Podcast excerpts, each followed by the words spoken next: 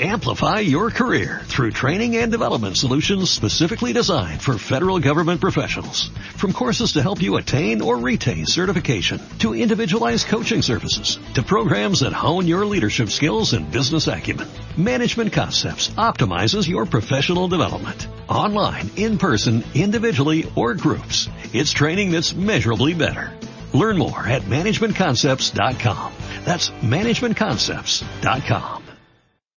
Bueno, el día de hoy vamos a informar sobre algo que considero muy importante en el propósito de acabar con la corrupción y de acabar con la impunidad que van siempre de la mano corrupción e impunidad, que ha sido el principal problema de México, sobre todo en el periodo llamado neoliberal. Nada ha dañado más a México que la deshonestidad, la corrupción política. Esa es la causa principal de la desigualdad económica, social, de la inseguridad, de la violencia, de todo. Es el cáncer de México, la corrupción, aparejada, repito, de la impunidad. Por eso, eh, ayer fue un día especial en el Senado de la República se aprobó una reforma al artículo 108 de la Constitución para que el presidente de la República en funciones pueda ser juzgado por hechos de corrupción. Esto no aparecía, no existía desde la Constitución de 1824. Ahora, a partir de esta reforma, de aprobarse en la Cámara de Diputados, en los congresos locales, se podrá juzgar al presidente en funciones por hechos de corrupción. Se acaba con la impunidad constitucional. No solo eso, también se va a poder juzgar al presidente por delitos electorales. Y en los dos casos, por corrupción o delitos electorales, no se alcanza fianza, porque ya son delitos graves. En la Constitución, si ponen la nota de 1824,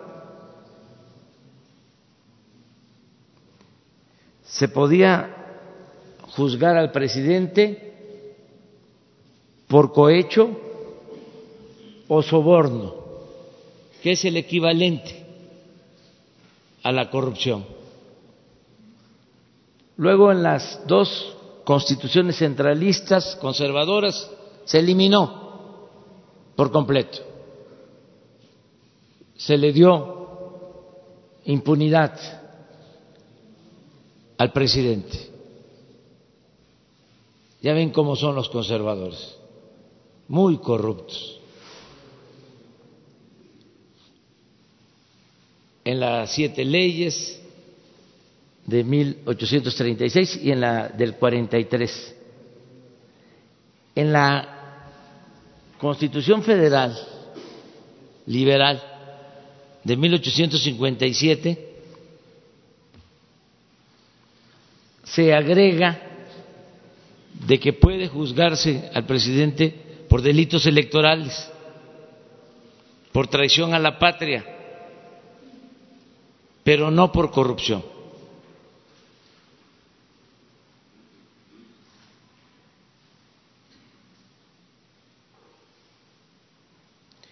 Y en la Constitución del 17, tan importante para la vida pública de México, no está el que se juzgue al presidente por corrupción, que es la constitución vigente en el artículo 108 y se quita, y esto es muy importante de subrayar, que se podía juzgar al presidente, como lo establecía la Constitución de 1857, por delitos electorales. Se quita en la Constitución de 1917, porque se daba paso a un régimen presidencialista por completo. Ahora, la reforma al artículo 108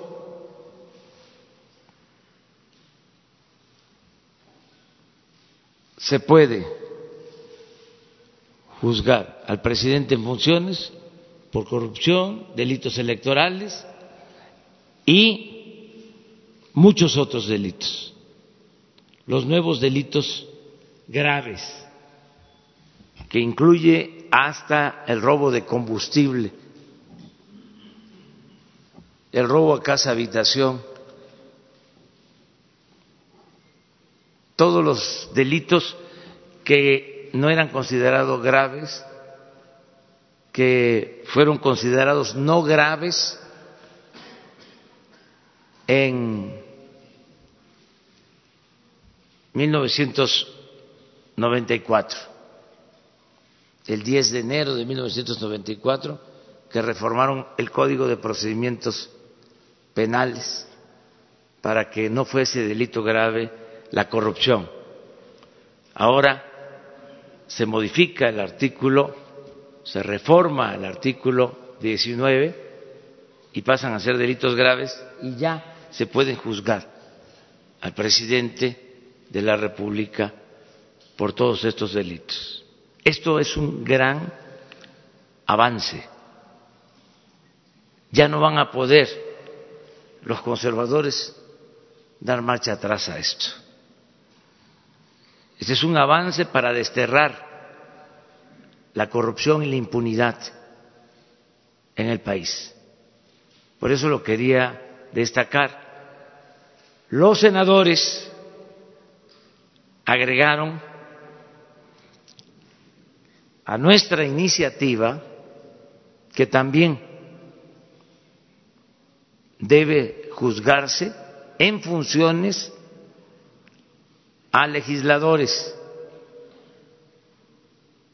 Y como esta reforma va a la Cámara de Diputados, ojalá y se agregue que también podrán ser juzgados de esta forma los gobernadores de los estados y que se acabe la corrupción y la impunidad. Este es un hecho histórico, este es un paso adelante en la cuarta transformación de la vida pública de nuestro país. Esto es lo que queríamos darles a conocer. Son hechos, no palabras. Y ahora sí, ¿por dónde comenzamos? Vamos en medio, medio. La vez pasada fue la primera fila. Gracias, presidente. Buenos días. Esteban Durán, Vanguardia, Veracruz. Ayer en la tarde, en el Senado de la República, el senador por, eh, bueno, no recuerdo ahorita, Samuel García y un grupo de madres y también de mentoras hicieron el anuncio de que ya hay varios amparos para evitar que las estancias infantiles desaparezcan, desaparezcan. E incluso también manifestaron que hay un padrón amañado manejado por el Partido Morena, por integrantes del Partido Morena, y que de esta manera, con esos amparos, pues para que puedan eh, reabrirse y también darles los recursos que se le han negado, y con ello, bueno, pues para que miles de familias puedan beneficiarse con esto. ¿Qué opinión hay al respecto?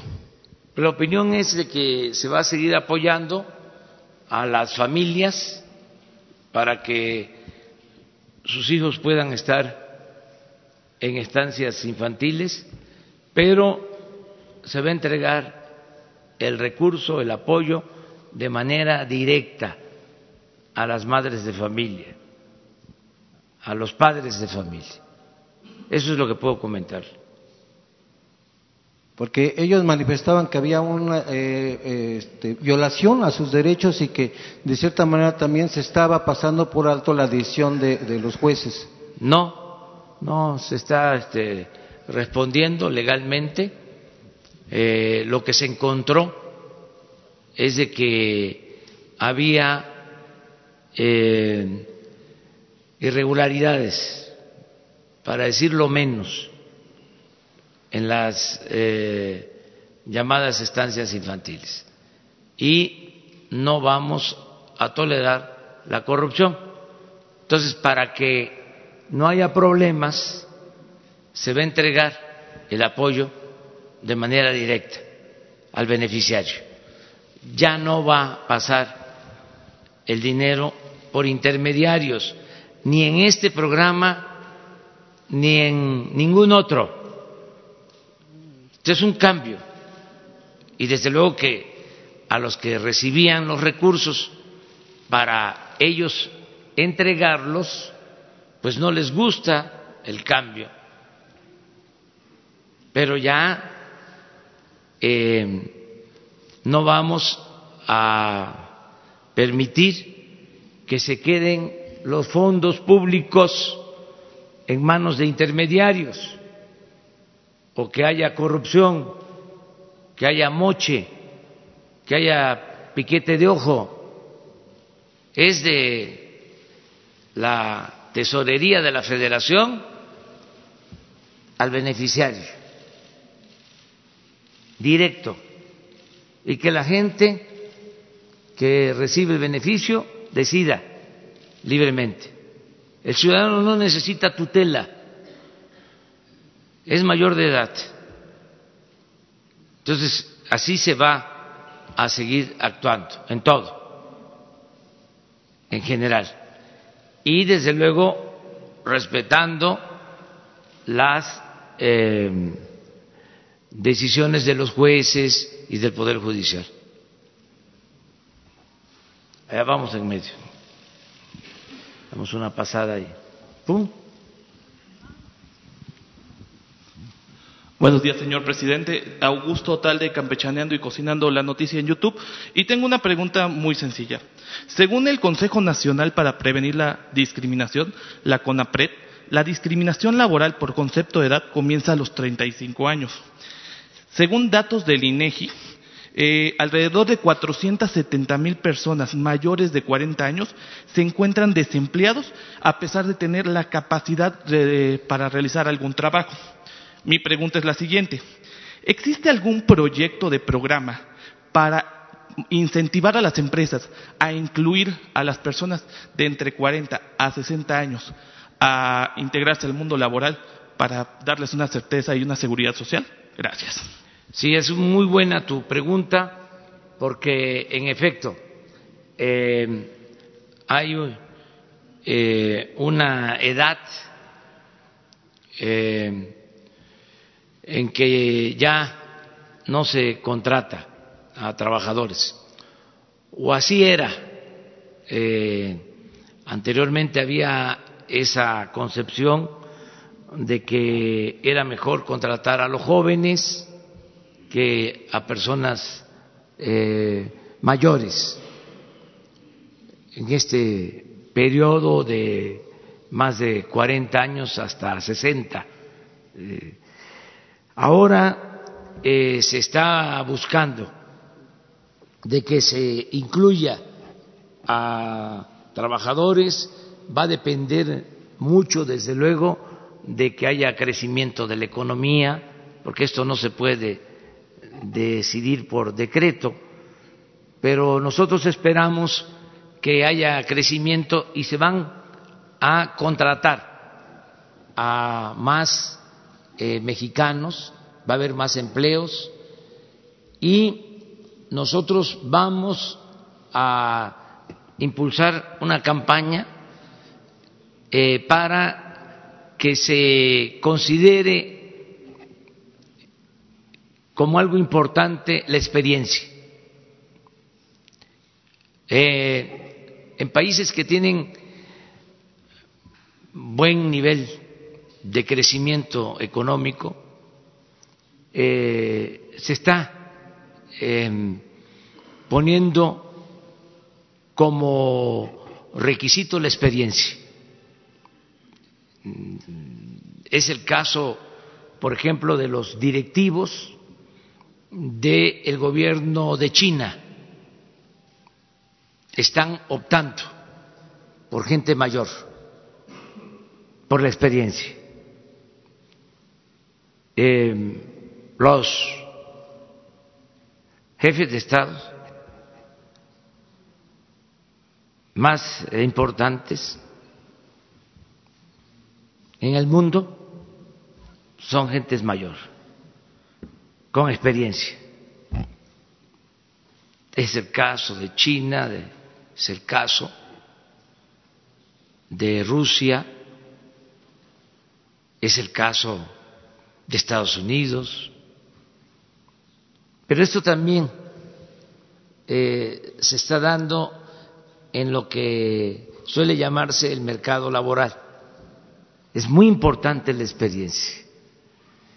Eh, aquí en México vamos a fomentar eh, el que se contrate a personas con experiencia, que se valore lo de la experiencia. Es un poco, guardadas todas las proporciones, el que estamos insistiendo en que sí influye en el crecimiento económico el que no haya corrupción, porque era una variable que no tomaban en cuenta. Entonces, son de los cambios eh, que se van a promover.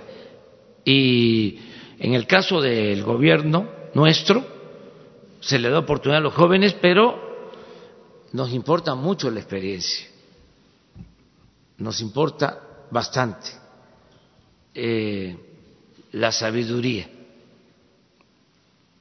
Y la gente mayor eh, tiene mucha sabiduría. Entonces, así contesto tu pregunta, pero es un reclamo, o sea, yo lo recojo mucho, de que después de los 40 hasta los 60, en ese periodo, en, ese tramo de la vida, ¿sí? ya cuesta más trabajo conseguir empleo. Vamos allá. ¿Sí, ustedes? Gracias, buenos días, presidente Estefano Ochoa de ADN 40. El día de ayer avanza la reforma educativa en la Cámara de Diputados. Sin embargo, a pesar de eso, los bloqueos se mantienen. La Coordinadora Nacional de Trabajadores de la Educación rechaza el dictamen como tal porque dice que los ascensos estarán vinculados al CENTE. Quisiera saber su opinión y ahorita le hago una segunda pregunta. Gracias. Bueno, mire, yo he dado instrucciones a Esteban Moctezuma que eh, de toda la información y todas las facilidades a las organizaciones magisteriales. Si ya hicimos lo más importante, que es rechazar la mal llamada reforma educativa, pues que quede bien, que no haya excusas, porque hay grupos, lo digo con todo respeto, que son muy conservadores con apariencia de radicales. Y lo que quieren es eh, hacer eh, sentir o proyectar la idea de que somos iguales nosotros. Entonces, no, no somos iguales, no somos simuladores. Entonces, la instrucción que tiene el secretario de Educación es que escuche a todos los grupos, que les explique, no va a haber evaluaciones punitivas, no es el propósito eh, afectar los derechos laborales del magisterio, se cancela por completo la reforma educativa. Eh, claro, no queremos este, venta de plazas ni trafiques con la nómina. Eso no, corrupción no, no se permite a nadie, aunque este, sean los más radicales o extremistas, de izquierda o de derecha. La corrupción no se permite a nadie, se acabó en el país. Ya no hay corrupción tolerada eh, desde el gobierno. Pero en todo aquello que pueda significar el que se mantengan eh, disposiciones que afecten a los maestros, he dado instrucción que se quite todo,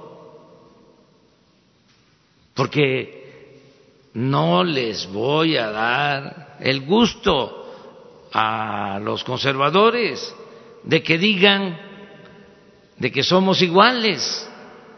No, voy a pedirle a Esteban Moctezuma que hable con los maestros, que dialogue con ellos, que informe y que se quite todo lo que pueda ser utilizado como pretexto para que puedan vociferar de que somos iguales.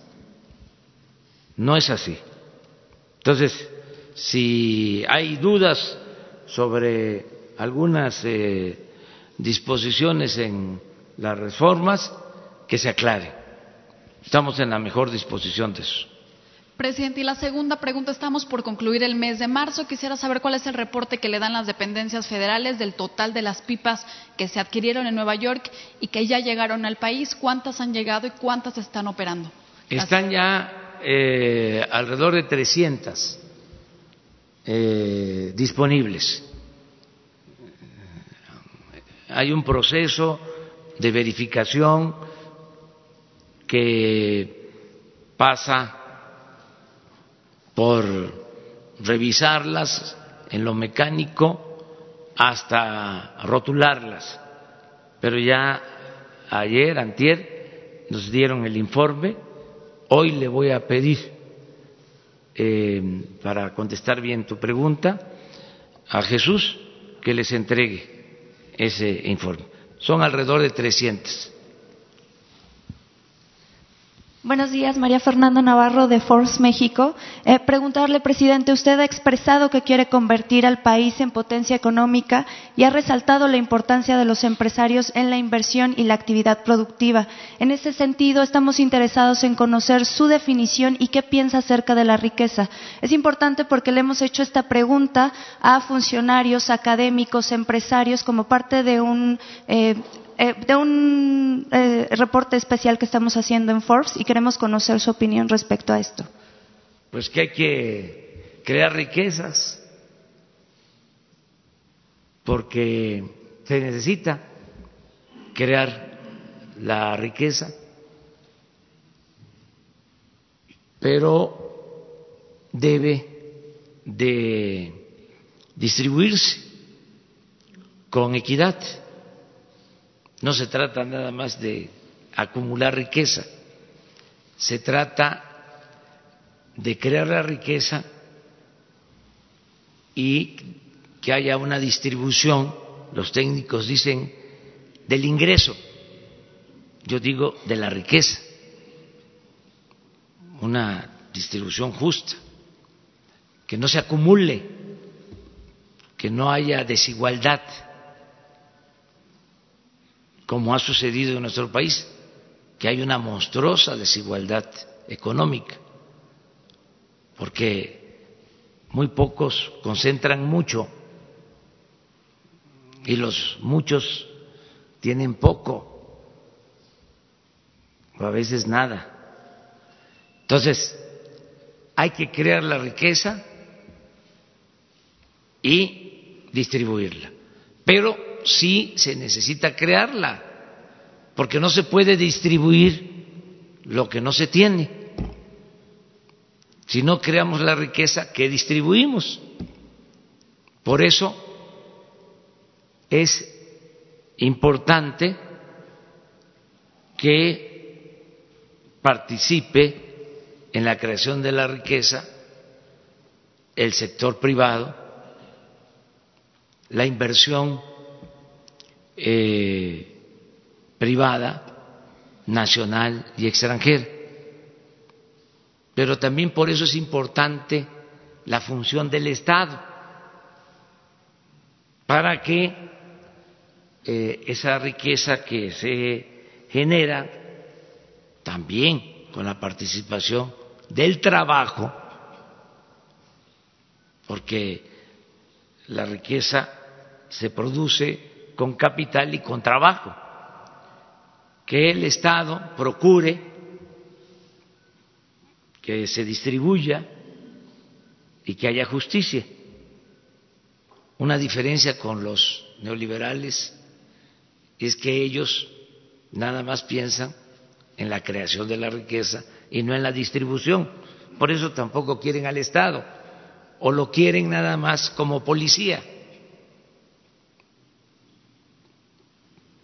Nosotros queremos las dos cosas, que se genere la riqueza y que el Estado cumpla con su responsabilidad social de que haya eh, bienestar.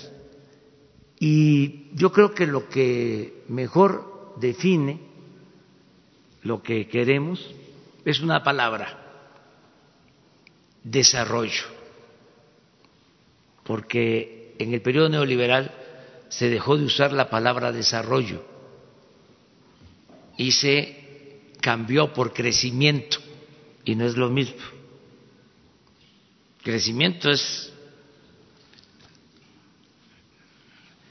que haya riqueza, desarrollo es que haya riqueza y bienestar, progreso y justicia. En una segunda pregunta, eh, tanto Alfonso Romo como ayer el subsecretario de Hacienda mencionaron que se está preparando un recorte para las secretarías. Eh, a mí me gustaría saber en ese sentido qué tipo de recorte va a ser y enfocado en qué, en qué, en qué áreas, eh, si ya se tiene determinado qué secretarías van a sufrir estos recortes y si esto implica que va a haber un recorte de personal aún más, más fuerte. No, no, no, no. También eso eh, es distinto a la antigua política neoliberal, ya en la etapa del post-neoliberalismo en la que nos encontramos, eh, los recortes, los ajustes no se vinculan al despido de trabajadores. Acá son ahorros, es austeridad, que es un concepto distinto. Es lo que decía el presidente Juárez, que el servidor público aprenda a vivir en la justa medianía. Entonces, son ahorros porque ya no hay lujos en el gobierno. Ayer se dio a conocer, por poner un ejemplo, que ya está en el portal de la ONU, en una de las oficinas de la ONU, el anuncio de la venta del avión presidencial. Estamos calculando que con la venta de ese avión y con la venta de toda la flotilla de aviones y de helicópteros que tiene el gobierno, se van a ahorrar alrededor de 10 mil millones de pesos. Ustedes saben que en el sexenio pasado, nada más de helicópteros para el traslado de funcionarios, claro, de los machuchones, compraron seis helicópteros nuevos. Entonces los seis se van a vender y aviones también, pero lujosos. Ese avión que está en venta ahora eh, no lo tiene ni Donald Trump, con todo respeto. Entonces, es ahorrar y así eh, vamos a tener muchos fondos, muchos ahorros, porque no hay despilfarro, porque se terminan los abusos, ya no hay la burocracia dorada, no hay este, los altos funcionarios públicos que se dan la gran vida, no hay viajes al extranjero, viáticos, eh, séquitos, hacían viajes al extranjero llenaban, no solo iba un avión, dos aviones, a veces hasta tres, todo pagado. Atendían muy bien a los periodistas, con todo respeto. Este y se llevaban hasta al perico. Ya eso se acabó, se terminó. Ahora yo celebro y reconozco que los medios de información nos están acompañando, pagan sus gastos, ya sus boletos, sus comidas, todos los que nos están este, cubriendo en las giras. Todo esto es muy importante. Eh, y eso es lo que significan estos ahorros que calculamos que podemos eh, este año adicional al plan de austeridad ahorrar unos 200 mil millones de pesos que los vamos a tener ahí hasta septiembre se van a ir acumulando por cualquier contingencia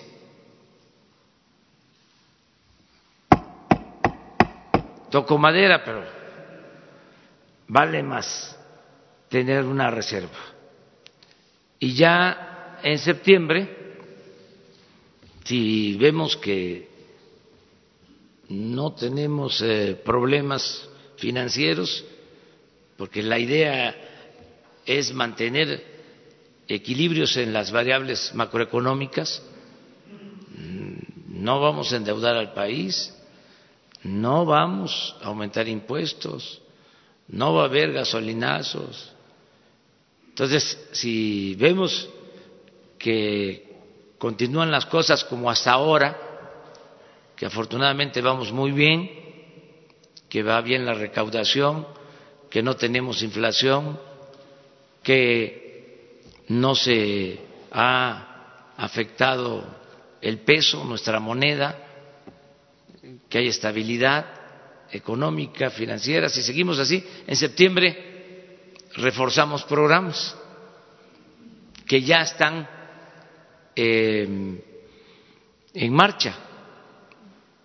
Esto es que tengamos más recursos para las tandas del bienestar, que tengamos más recursos para explorar y perforar pozos petroleros, que tengamos más recursos para avanzar en la modernización de las refinerías, en fin, eh, con ese propósito es el ahorro. Nada más que terminamos con las compañeras. Gracias, buenos días, señor presidente. Nareli Palomares de Azteca Noticias.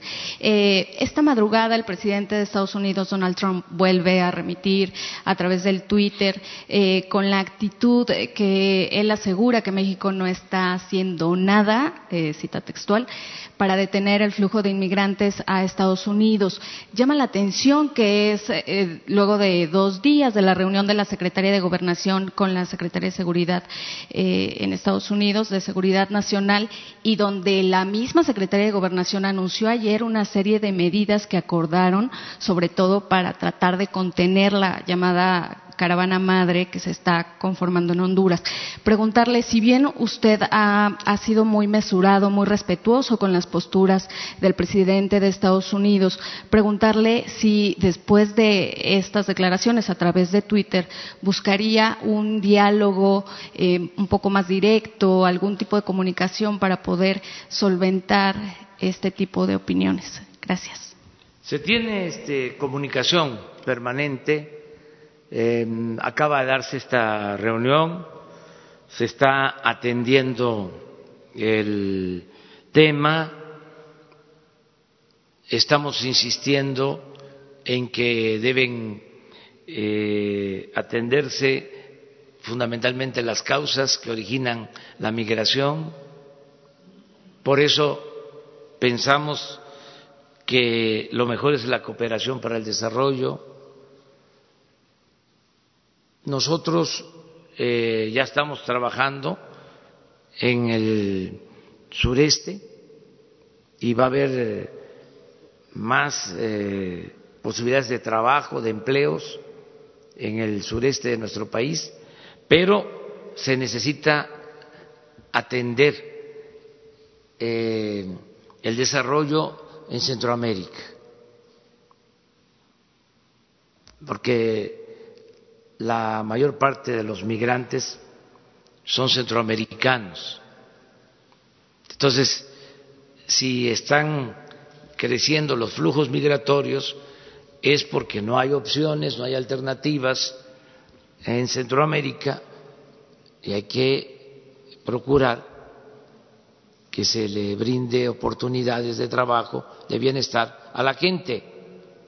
Esa es nuestra postura y también que eh, la migración, los que pasan por nuestro territorio en busca de trabajo hacia Estados Unidos, pues que actúen con respeto a nuestras leyes, que sea una migración ordenada y que al mismo tiempo se procure que no haya violaciones a derechos humanos, Todo esto eh, también eh, requiere de que no se permita el tráfico de personas, que haya más eh, cuidado de eh, todos los países, no solo eh, de México. Y en eso estamos. Y vamos a ayudar nosotros en todo lo que podamos. No queremos de ninguna manera confrontarnos con el gobierno de Estados Unidos. Vamos a mantener una relación muy respetuosa con el gobierno de Estados Unidos y con el presidente Donald Trump. Esa es mi postura. ¿Se podría decir nada más que respeta su postura, pero no la comparte? Es que eh, él tiene una visión que respeto yo, eh, y que considero legítima, pero nosotros tenemos eh, como estrategia fundamental para atender el fenómeno migratorio la creación de oportunidades de empleo y de bienestar. Nosotros queremos que la migración sea opcional, no obligatoria. Y estamos seguros que vamos a lograr que en el caso de México eh, la gente no tenga necesidad de emigrar, porque va a haber mucho trabajo. Ya se están creando muchas opciones de trabajo. Solo en Chiapas, les comentaba yo, eh, se están sembrando 200 mil hectáreas de árboles frutales y maderables y esto significa darle trabajo permanente a 80 mil chiapanecos no trabajo temporal, no empleo temporal, permanente. Ya les puedo decir que estamos eh, dando estos empleos o está por terminarse de eh, contratar a 80 mil trabajadores en Chiapas solo en una acción y van a empezar ya las obras en el istmo de Tehuantepec y la construcción del tren Maya.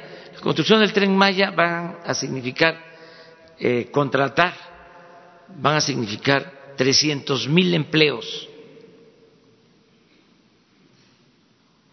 Entonces, por eso pensamos que esa es la opción, esa es la alternativa.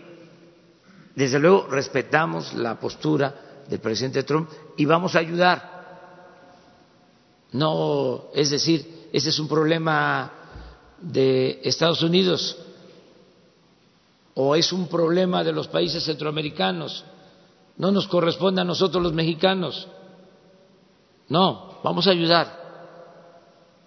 Yo solo eh, subrayo que eh, los flujos migratorios de mexicanos a Estados Unidos son muy bajos, mucho, muy bajos. O sea, ya el mexicano no está buscando trabajo en Estados Unidos.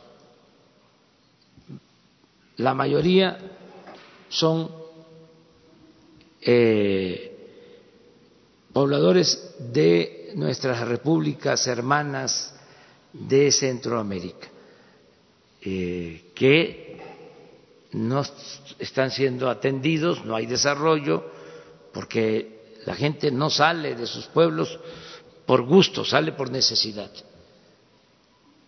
Entonces, vamos a ayudar nosotros.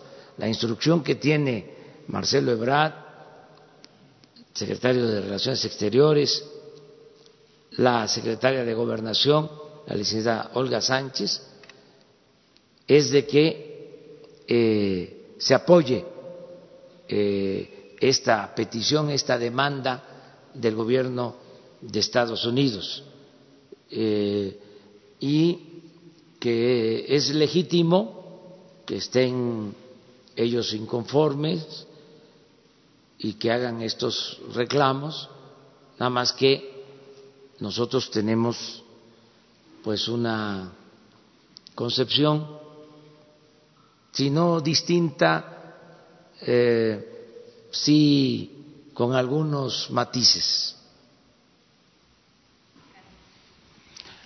Sara, y ya vamos a la primera. Buenos días, Sara Pablo de Radio Fórmula. Presidente, en este mismo tuit, el presidente Trump dice que Guatemala, Honduras y El Salvador se han quedado con su dinero mucho tiempo, les ha dado dinero a Estados Unidos y no han hecho nada. Le pregunto por la propuesta que usted tiene para que se invierta en programas de desarrollo. Parece que el gobierno de Estados Unidos no quiere eh, proporcionar estos recursos. Y decía usted hace unos minutos eh, que, México va a ayudar. ¿Cómo va a ayudar con la caravana? ¿Van a buscar eh, frenarla, que se quede en Estados Unidos? Eh, ¿De qué manera concretamente sería esta, esta ayuda que daría México a Estados Unidos en el tema de la caravana? Y preguntarle otra cosa, si quiere, me contesta después. Gracias. Bueno, este, yo creo que acerca de la administración de los fondos, eso se puede resolver eh, con eh, vigilancia de organismos internacionales para que los fondos eh, dedicados al desarrollo se apliquen, que no haya corrupción. Eso se puede resolver. Hay organismos este, que pueden contribuir a esa función el caso, por ejemplo, de la ONU tiene una oficina para la transparencia.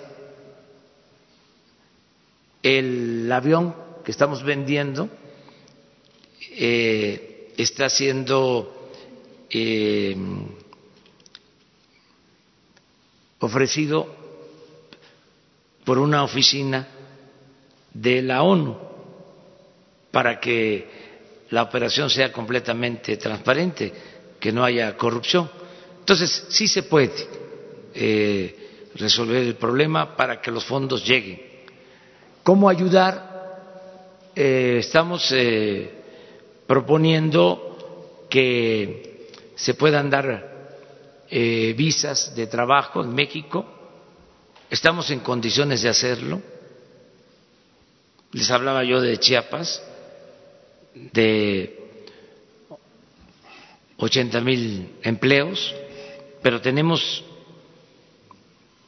más posibilidades para que haya trabajo en el sur sureste de nuestro país para trabajadores hermanos eh, centroamericanos y esto eh, atempere eh, el fenómeno migratorio. Esa es una forma de, de ayudar eso es lo que se está eh, proponiendo, estas visas que México está dispuesto a otorgar. Lo hacemos por razones humanitarias, lo hacemos porque tenemos posibilidad de eh, ofrecer empleos. Nosotros vamos a llegar a una situación, estoy optimista em, y puedo documentar mi optimismo. Vamos a llegar a una situación en que eh, va a haber 100% de ocupación, empleo pleno. Eh, Entonces, sí vamos a poder ayudar de esta manera. Entonces, es por razones humanitarias, podemos ayudar con empleo para atemperar, para reducir el flujo migratorio de Centroamérica hacia Estados Unidos y eh, que haya comunicación constante para que este, se resuelva el problema que tienen en Estados Unidos. Es decir, ¿México buscaría que esta caravana no llegue a Estados Unidos mediante estas visas de empleo? Sí, pero todo voluntario, nada por la fuerza. Eh, que vean que puedan, pueden tener opciones en nuestro país de trabajo y eh, que también sea eh, ordenado y revisar también eh, cómo es que se organizan las caravanas, si son espontáneas, quiénes están promoviendo la organización de las caravanas, si no hay propósitos políticos, electorales, poner de manifiesto, o sea, al descubierto. ¿Se sabe algo? Todo esto. Es que eh, hay tráfico de personas y hay intereses, porque también se trata de el cobro por eh, el traslado a la frontera y otras cosas. Entonces, nosotros vamos a ir dando a conocer todo y eso va a ayudar bastante. Si me permite nada más otra pregunta, lo del tema de las ternas de la cree que envió y que son prácticamente los mismos nombres, solo cambió un nombre. Dicen en el Senado pues que es un, un, fraude a la ley porque está enviando los mismos nombres. Yo no sé si usted vio algunas de las comparecencias o tuvo algún reporte, pero algunas personas no podían ni siquiera contestar cosas muy básicas de, del tema relacionado con la energía. Eh, esta insistencia de los mismos nombres no podría eh, interpretarse pues como un signo de que usted quiere imponer a estas personas necesariamente. Gracias. No, es un procedimiento legal y nosotros no eh, mandamos en el Senado porque se trata de un poder independiente pero también el Poder Ejecutivo es autónomo y tiene su propio criterio. Para nosotros los eh, propuestos cumplen con los requisitos, son técnicos de primera. Si los senadores tienen una opinión distinta, pues yo respeto esa opinión, pero no la comparto. Somos libres, esa es la democracia, esa es la cuarta transformación. Aunque se trata de senadores vinculados al movimiento que nos llevó al desempeño de cargos públicos. Aquí eh, es auténtico Estado de Derecho, división de poderes, equilibrio de poderes. Entonces, ellos eh, calificaron, nosotros tenemos por ley la posibilidad de reafirmar nuestras propuestas lo que no quiero, a lo mejor eso es lo que les causa extrañeza con todo respeto, es que sigan los mismos procedimientos. ¿Cómo era antes ahí? Era por cuotas. A ver, para un partido X, dos. Para el partido Y, otras dos. Y para el partido Z, otros dos. Pues ya no. ¿Por qué ese reparto por cuotas partidistas originó que se profundizara en la corrupción? ¿Quiénes fueron los que autorizaron todos estos permisos para construir gasoductos mediante contratos leoninos? Pues los integrantes de estas comisiones. Entonces, no vamos a permitir que sea lo mismo. Y con todo respeto, o sea, a la autonomía. Para mí, los doce, porque son cuatro ternas, cumplen con los requisitos, sobre todo con el requisito principal. ¿Cuál es el requisito principal?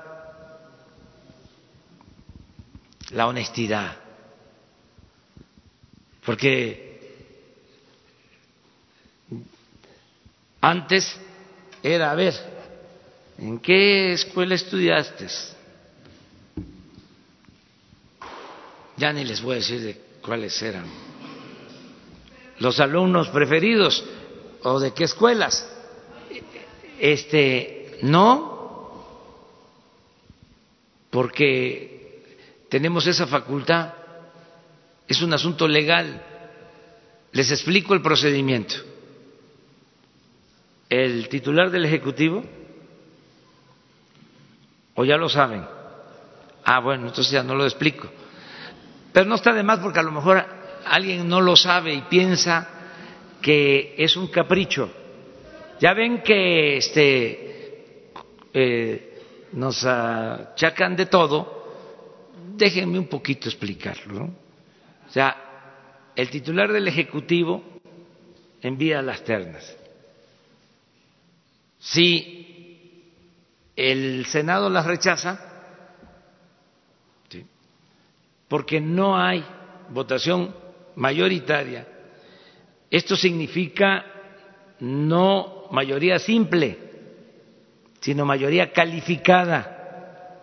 ¿Qué es mayoría simple? Es la mitad más un voto. En todos los casos hubo mayoría simple, pero no se obtuvo la mayoría calificada, que significa obtener las dos terceras partes de los votos en el Senado. Entonces, los cuatro que fueron mejor calificados se quedaron a dos eh, votos de tener la mayoría eh, calificada. Entonces, por eso rechazan eh, las ternas. El Ejecutivo puede volver a mandar las ternas. No está prohibido el que sean los mismos. Y dicen los abogados que lo que no está prohibido está permitido. Entonces, como yo considero que son gentes buenas, honestas, técnicos, hay un eh, miembro de la terna, que les comentaba yo, es el mejor refinero de México, el que sabe más de refinación en este país, el ingeniero Celestino, que hasta me dio mucho gusto pues este, decir, tiene 85 años. Y es un experto, los que verdaderamente saben de cuestiones de petróleo, eh, entienden lo que les estoy expresando a ustedes. Entonces imagínense rechazar al maestro, al ingeniero Celestino. Entonces, ¿cómo no lo voy a volver a mandar? Si es el mejor que hay en el país en materia de refinación. A lo mejor esto no lo sabían los eh, senadores. Entonces ahora con más tiempo, pues van a indagar. Entonces ese es el procedimiento que estamos siguiendo. Eh, por eso se regresaron las ternas de esa forma. Pero todo es este en el marco de la legalidad y con respeto. Y no tenemos por qué siempre estar de acuerdo.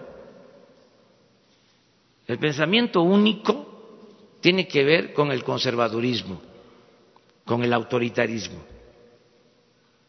La pluralidad es consustancial a la democracia.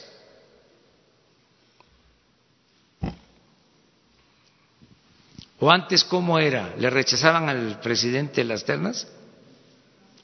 No, no, se amarraba, se negociaba, hacían sus enjuagues, eso ya se terminó. Alguien le propuso, decía la otra vez, ah, que, porque que fuera por cuotas. Sí, esa tentación de las cuotas. Alguien ahí llegó, ya ni me acuerdo. Este, hacer esa proposición indecorosa. ¿Quieren que sigamos sobre el tema? ¿Cómo se integró el actual Consejo del INE. ¿Cómo se integró el Tribunal Electoral? ¿Qué estoy levantando un falso? Bueno, ahora sí, vamos adelante. Señor presidente, buenos días. Daniel Marmolejo, Cuarta República, Voces del Periodista. Usted ha señalado el fin de una posición presidencial de participar en procesos electorales, rompiendo la igualdad, rompiendo la equidad.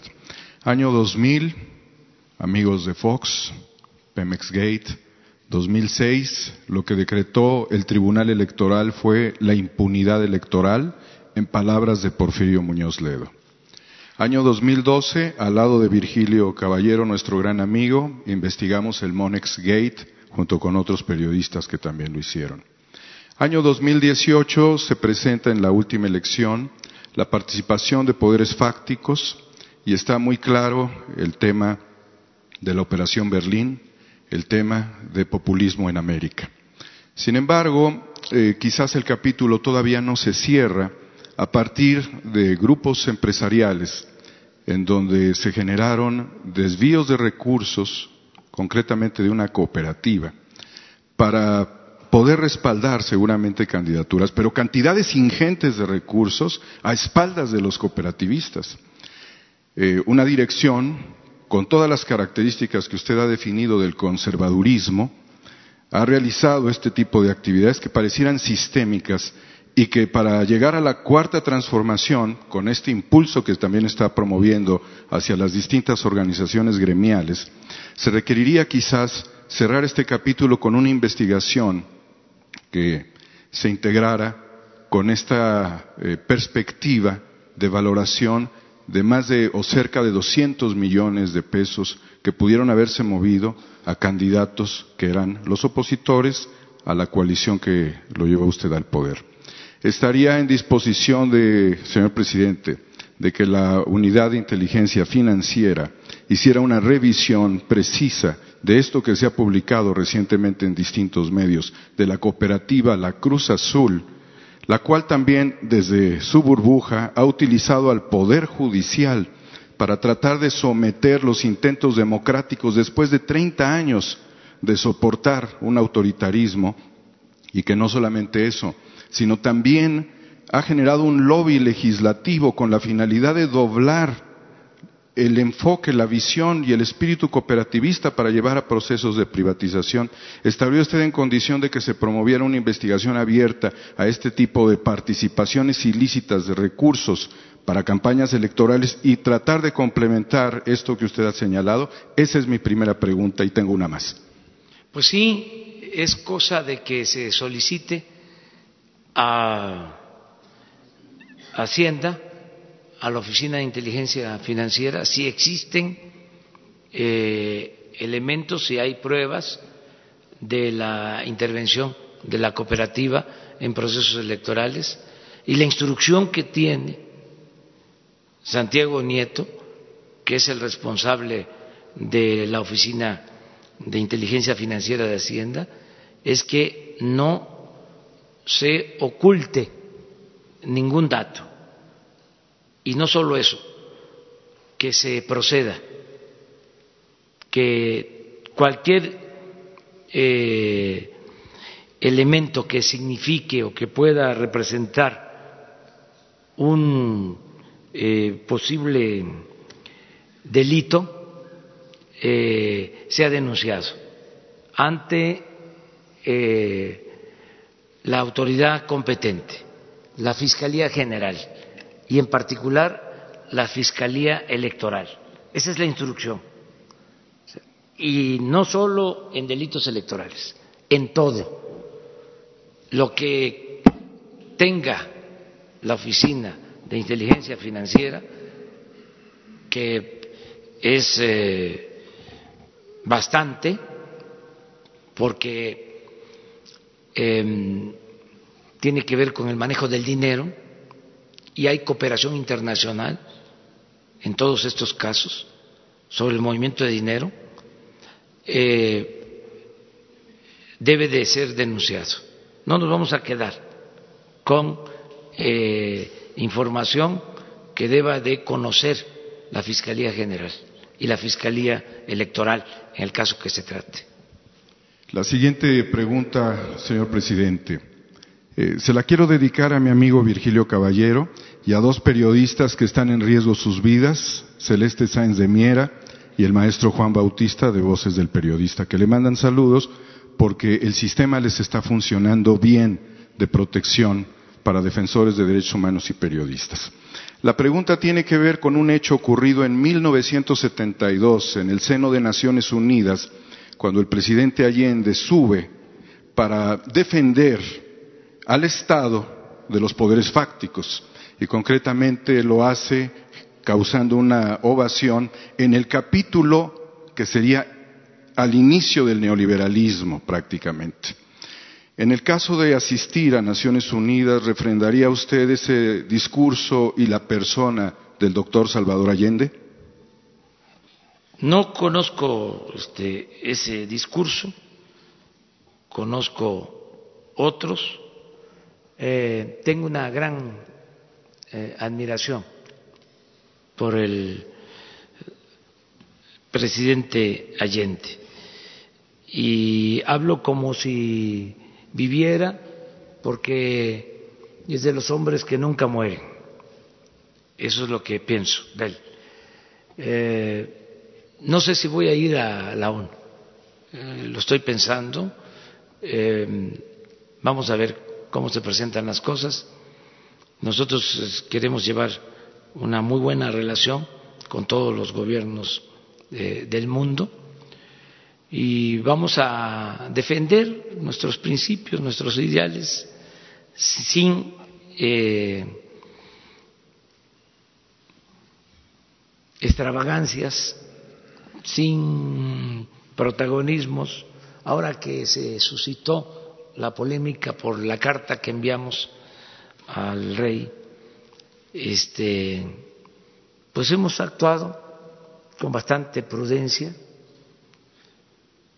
No vamos a dar a conocer la carta, ni la que enviamos al rey, ni la que se envió al Papa Francisco, para esperar que se serenen las cosas. Eh, fue bueno, no voy a dejar de decirlo, me siento hasta contento porque se despertó un buen debate. Eh, es importante la historia, muy importante eh, la memoria histórica. Alguien ha dicho que la memoria es la materia prima de la historia. Yo creo eso. Entonces, los conservadores quisieran que eh, nos olvidáramos de la historia. Se ha hablado hasta del fin de la historia. Entonces nosotros pensamos que es importante saber de dónde venimos para saber hacia dónde vamos. Entonces ya se logró ese propósito eh, y es muy buena polémica siempre y cuando se dé en el marco del respeto. Tan, era, tan es importante lo que se planteó que eh, salió hasta lo que estaba ahí en el subsuelo, las corrientes subterráneas, salió hasta el racismo, este, que a veces dicen no, no somos racistas, no somos clasistas, ¿no? Somos republicanos. Y no es así. El conservadurismo está ahí. Y qué bien, pues, que se manifieste, que se exprese y que todo esto se ventile. Y esto es parte de lo que debe ser la vida pública en la democracia. Tenía tiempo que no pasaba esto. ¿Está México exorcizando sus demonios? Estamos este, todos los mexicanos eh, participando en una etapa nueva de la vida pública y son temas importantes, muy importantes. Gracias. Bueno, buenos, buenos días, señor presidente. Omar Caballero de Noticieros HOTV. Eh, vengo planteando un tema que hemos estado investigando. Eh, se hizo un estudio y bueno, eh, la ciudadanía, a pesar de estar en medio de la cuarta transformación, se ha sentido un poco vulnerable eh, por causa de la violencia que se está viendo en diferentes puntos de la República. Eh, dos eh, ejemplos específicos. Uno, el tema que se está viviendo en el Estado de México, en los transportes, donde ya los criminales arrojan bombas molotov y agreden de una manera muy violenta a los usuarios. Eh, en otro punto, como ejemplo, eh, se encuentran, por decir, eh, los trabajadores de las mineras, que era un tema que ya habíamos comentado la semana pasada, y lo que está ocurriendo en, en la mina, perdón, permítanme, en la mina de Nuevo Limón, no sé si ubique la nueva mina de, a cielo abierto, eh, donde se encuentran también algunos mineros pues eh, atacados eh, por la mina, pero la violencia que se genera a raíz de las concesiones junto con los mismos organismos públicos que no les que no respetan sus posiciones sindicales o su posicionamiento social dentro de estas áreas. Y la segunda pregunta corresponde a qué opinión tendría usted de que los expresidentes de la época neoliberal eh, le enviaran una, una carta pidiéndole perdón a la sociedad por la entrega de tantos recursos y bienes de la nación a, bueno, digamos, a extranjeros y a otros organismos. Sabemos que va a respetar las concesiones, que va a respetar también los eh, contratos, pero eh, se han atropellado muchas cosas. Entonces, ¿qué opinión tendría usted de que los expresidentes este, pidieran perdón y que le enviaran una carta a usted por, pidiendo perdón? Gracias. Bueno, vamos a, buscar que se apacigüe todo, que haya paz, que haya tranquilidad, paz con justicia, no paz de los sepulcros, como suele pasar en las dictaduras. No, paz con justicia. Eh, vamos hacia allá, hacia eh, conseguir la tranquilidad, em, vamos a la transformación, lo dije ayer y lo repito, em, por el camino de la concordia, de la reconciliación. Y pues eh, creo yo que en el caso de México fue eh, una bendición el que se haya eh, terminado, se haya cortado de tajo con el periodo neoliberal. Ya, ¿qué más podemos pedir? Si estaban a punto de terminar de desgraciar al pueblo de México y se dio un cambio para transformar al país. Somos, la verdad, eh, afortunados. Es una dicha enorme estar viviendo este proceso.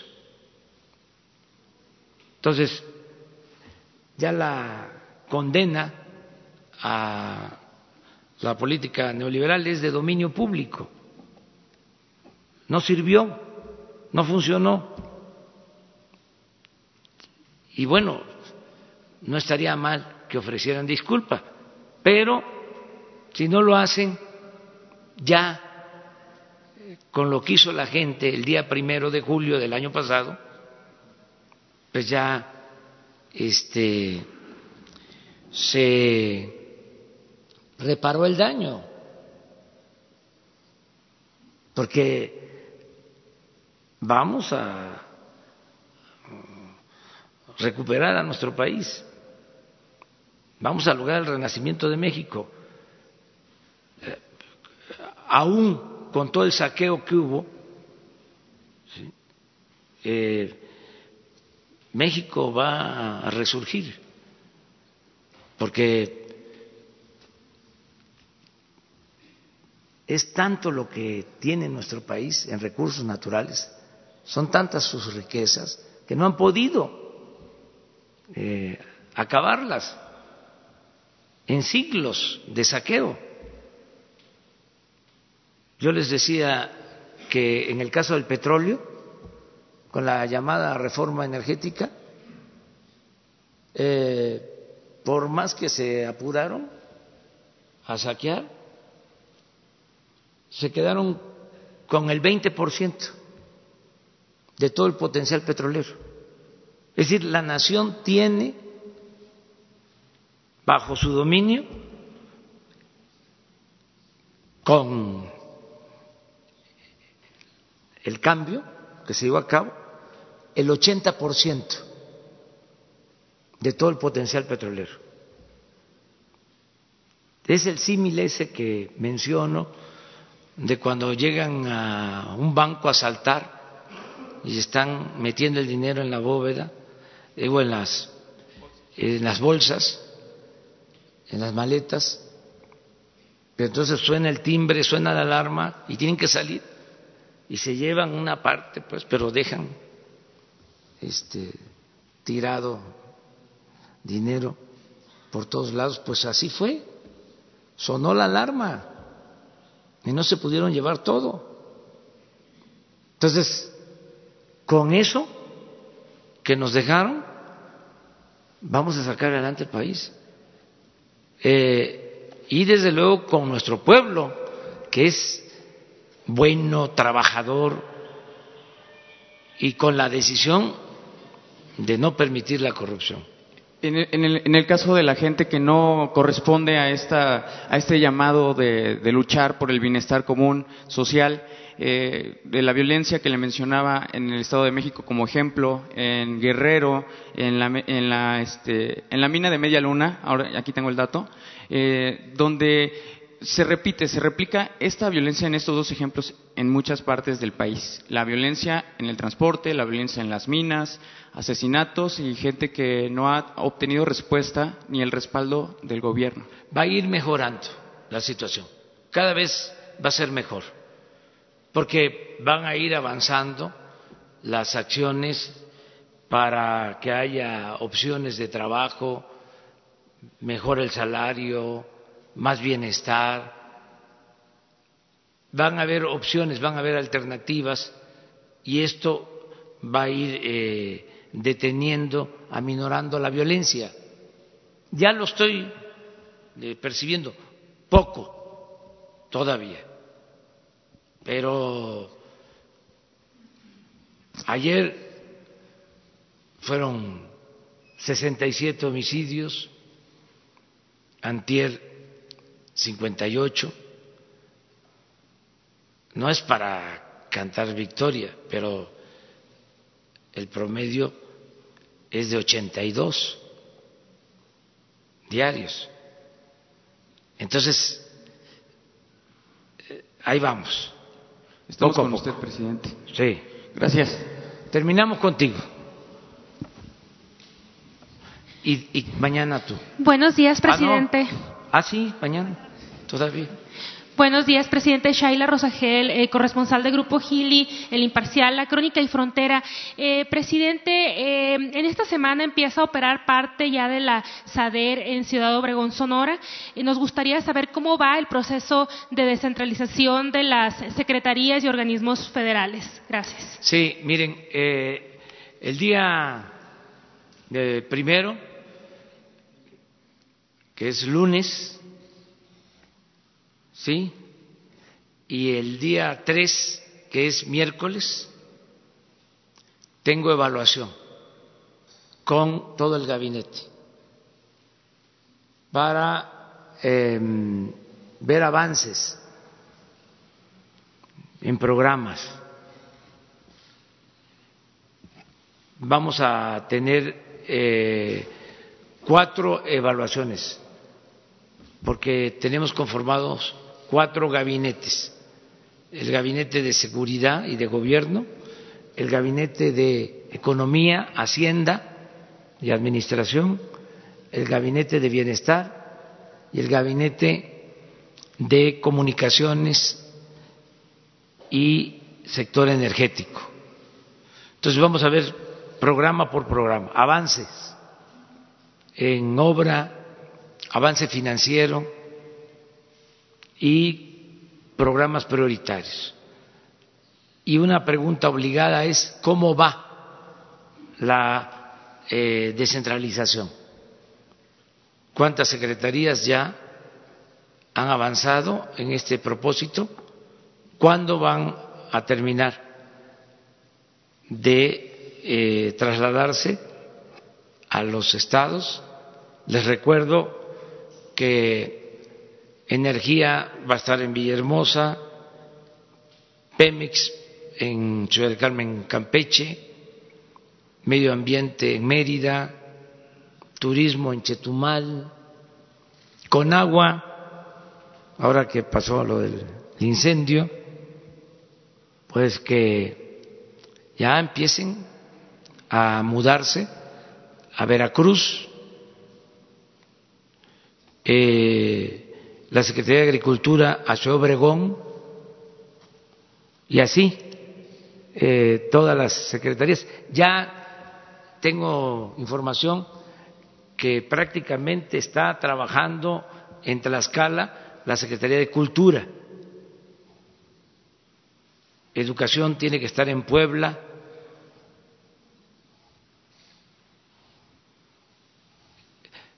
Bienestar en Oaxaca la Comisión Federal de Electricidad en Tuxtla Gutiérrez, Chiapas, ya está minería en Chihuahua, tiene que estar aduanas en Nuevo Laredo. O sea, eh, la descentralización del gobierno va, claro, es un proceso también. Los primeros que tienen que eh, mudarse son los eh, directivos, los eh, trabajadores de confianza, los trabajadores de base sindicalizados, hasta que haya condiciones y que estén de acuerdo, porque es voluntario. Es ofrecerles que van a mejorar. Esto es que van a tener vivienda, educación para sus hijos, y si están de acuerdo. Si no, no van a tener problemas, se quedan este, donde están laborando. Nada por la fuerza. Muy bien, muchas gracias. Mañana eres dos. Uno, dos. Tres. Muchas gracias. Amplify your career through training and development solutions specifically designed for federal government professionals. From courses to help you attain or retain certification, to individualized coaching services, to programs that hone your leadership skills and business acumen, Management Concepts optimizes your professional development. Online, in person, individually, or groups, it's training that's measurably better. Learn more at managementconcepts.com. That's managementconcepts.com.